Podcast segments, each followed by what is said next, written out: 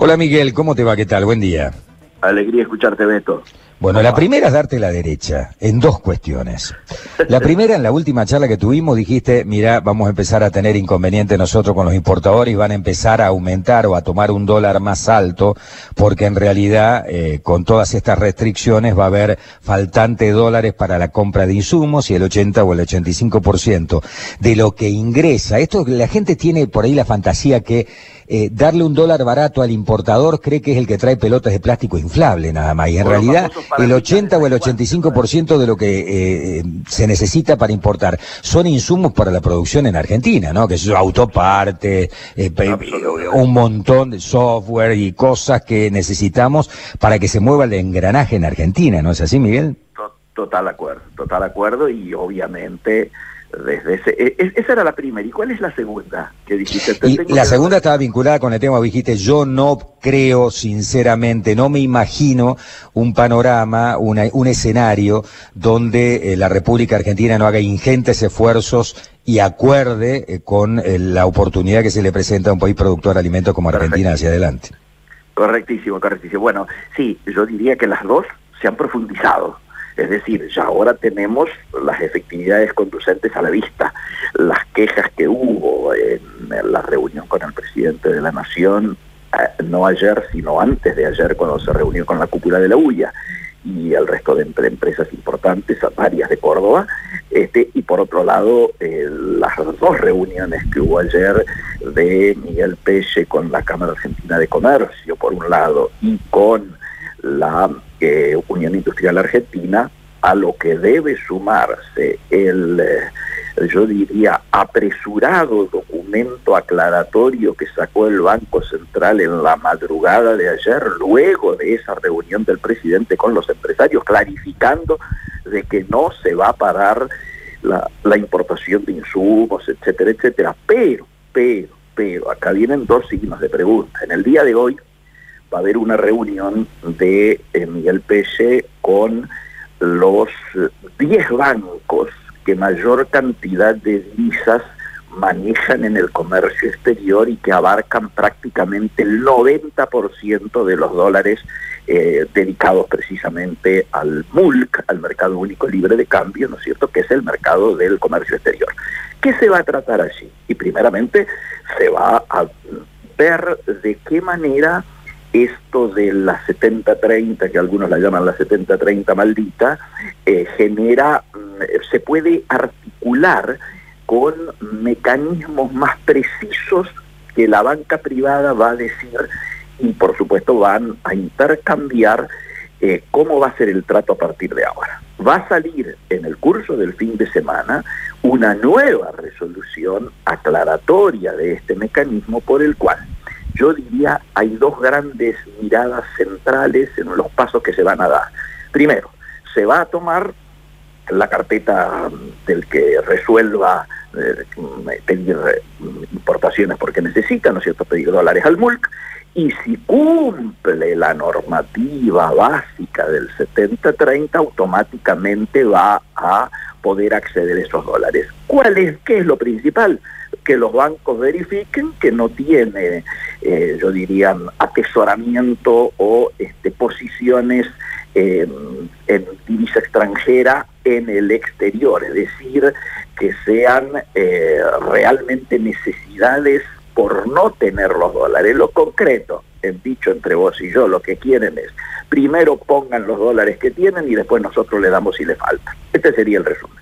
Eh, el segundo es que si no califican para eso y hay dudas, la carpeta se envía al Banco Central que el día jueves de cada semana va a evaluar. porque el jueves? Porque el jueves es la reunión de directorio del Banco Central. Entonces allí se va a evaluar caso por caso. ¿Qué criterios se van a tener eh, en, claro ahí para tomar la decisión si se otorga o no en función de la carpeta presentada?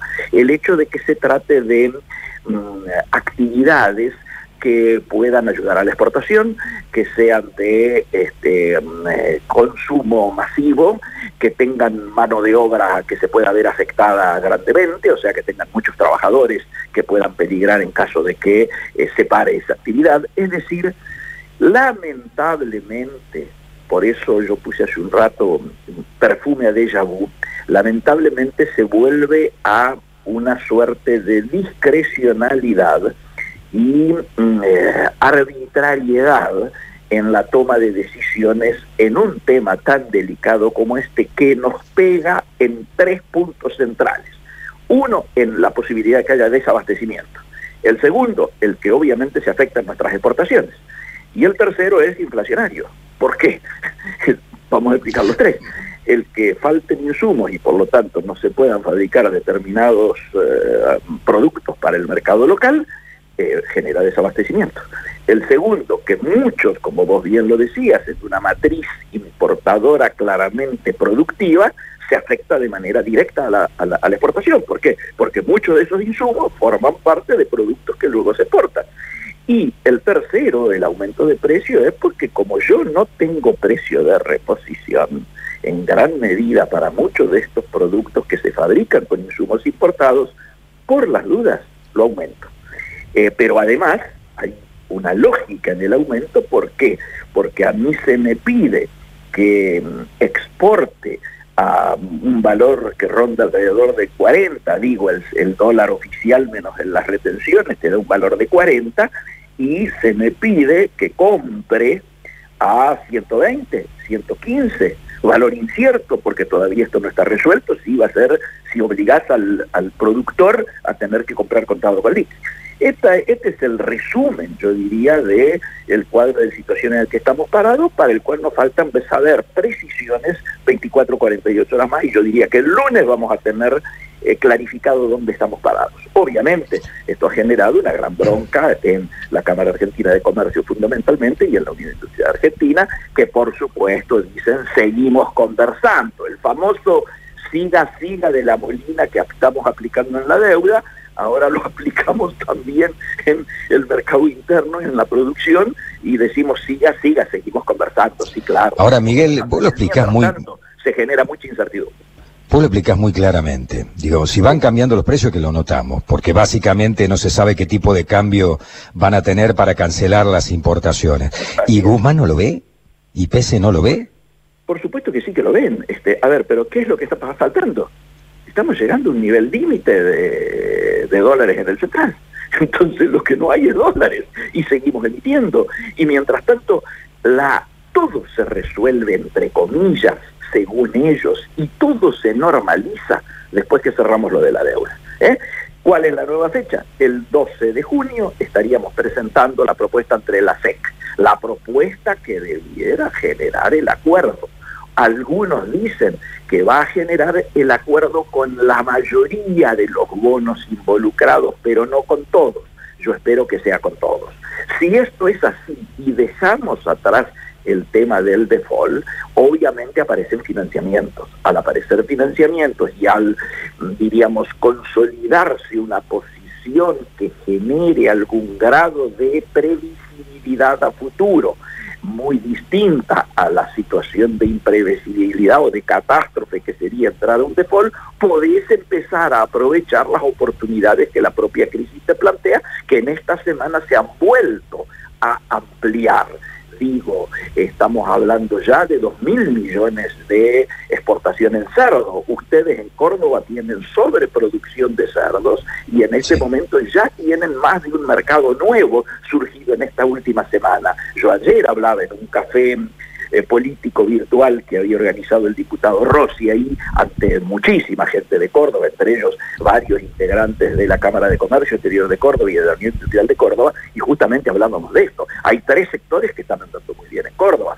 Obviamente el del maní, el de la maquinaria agrícola y el de la producción de cerdos y alguna otra cosa más, ¿no es cierto? Y obviamente un grave sector este, industrial vinculado a la industria automotriz y a las autopartistas, que por supuesto están dando eh, en el peor momento de su historia. Hoy hemos conocido la caída de la construcción por un lado en abril, que ha superado el 75%, llega casi al 76%, la industria ha caído en abril solamente un 33.5%, en el marco, lógicamente, de números que están pasando a la historia. Es la primera vez en 70 años que el PBI mundial va a caer, como yo se los explicaba a los amigos de Córdoba ayer en el café ese virtual. Y por otro lado, Italia acaba de dar a conocer que nunca ha tenido una caída económica, un desastre económico en los últimos 20 años de esta naturaleza.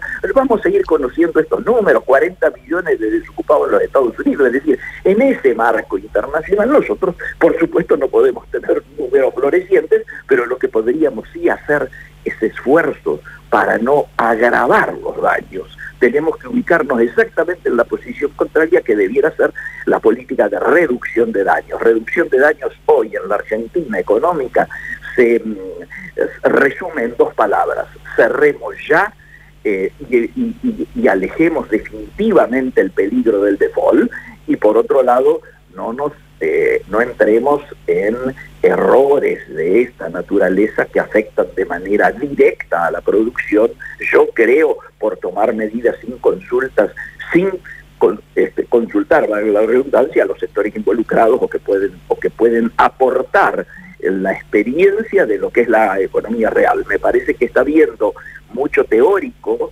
este, manejando esto y hay especialistas espectaculares en los temas sanitarios, pero están faltando especialistas por lo menos sensatos en los temas del productivo y de la economía real, ¿no?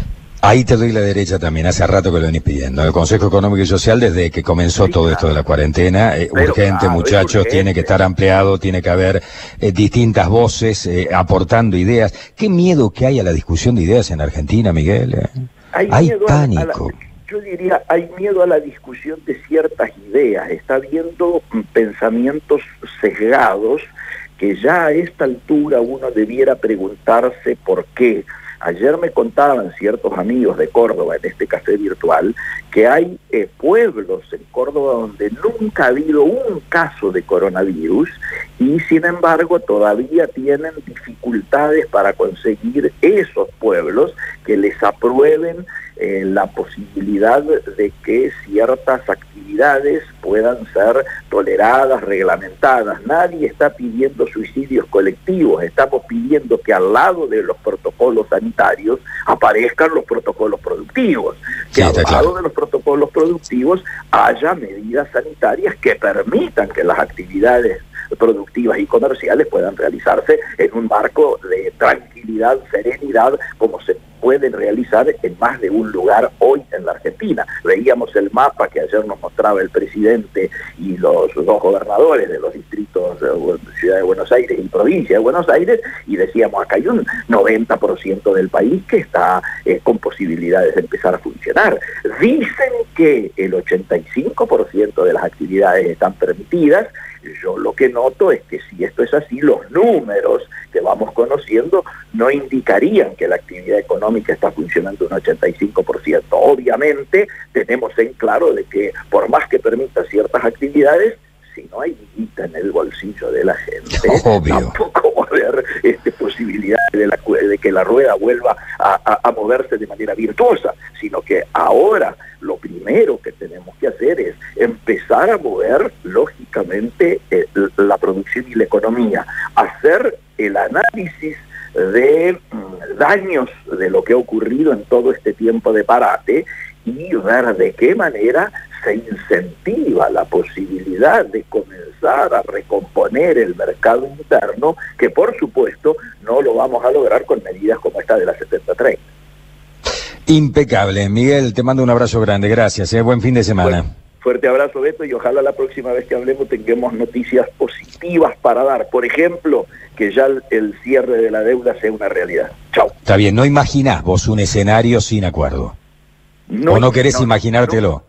me niego a imaginarlo porque me parece que entonces sí, una noticia que hay hoy de primera plana, donde dicen los uruguayos que están esperando una oleada de inversiones argentinas, eso se va eh, eh, a transformar en, una nueva pesadilla si llegamos lógicamente a una noticia como esta que estamos negándonos a pensar bien. Gracias Miguel. Fuerte abrazo. Buen día. Que tengan buen día por allá. Chao.